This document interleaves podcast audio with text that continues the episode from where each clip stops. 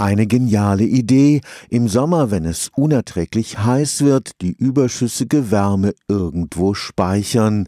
Im Winter könnte dann der Wärmevorrat zum Heizen genutzt werden.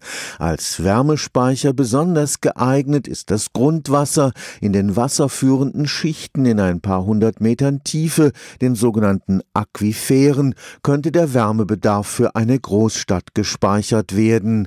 So planen Hamburg und London bereits riesige Aquifer-Wärmespeicher. Besonders interessant für die Wärmespeicherung ist Abwärme, die überall entsteht und die im Sommer meist ungenutzt verpufft. Wir haben aus Blockheizkraftwerken Wärme, die anfällt und die Wärme kann man im Sommer nicht nutzen, weil im Sommer möchte niemand die Wärme haben. Und die grundsätzliche Idee ist, die Wärme im Sommer zu ernten und dann bis in den Winter zu speichern, wann wir die Wärme auch wirklich brauchen. Professor Philipp Blum arbeitet am Institut für angewandte Geowissenschaften des Karlsruher Instituts für Technologie.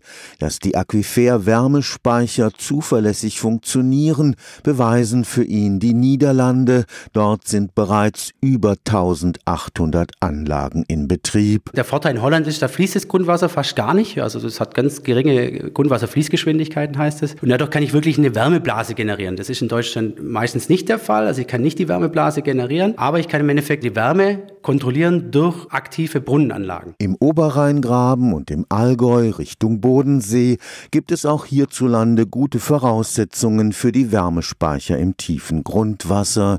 In Baden-Württemberg werden jetzt acht wissenschaftliche Pilotprojekte gestartet. Wir wissen, dass wir jetzt zum Beispiel einen Untergrund haben, der die Wärme aufnehmen kann. Wir haben die Wärme vor Ort in der Stadt. Das hat jede Stadt hat ein Abwärmeproblem eigentlich. Und jetzt ist im Endeffekt, wie können wir diese Wärme in das bestehende System integrieren? Beispiel klassisch für eine Systemintegration, das warme Wasser kommt an im Gebäude unten im Keller und was mache ich jetzt damit? Wie tue ich jetzt die Wärme auch wirklich im Gebäude verteilen? Ja, wie kann ich jetzt dieses System in dieses bestehende System integrieren? Wann muss ich es verbessern? Wann muss ich es aufbauen, dass es wirklich auch effektiv wirksam ist vor Ort? Auch der Reichstag in Berlin zeigt, dass auf Aquifer-Wärmespeicher Verlass ist. Das deutsche Parlament, das wird mit dem Aquiferspeicher schon versorgt und da funktioniert es. Das funktioniert vielleicht nicht oben, aber unten funktioniert es und von dem her ist es die Take-Home-Message. Stefan Fuchs, Karlsruher Institut für Technologie.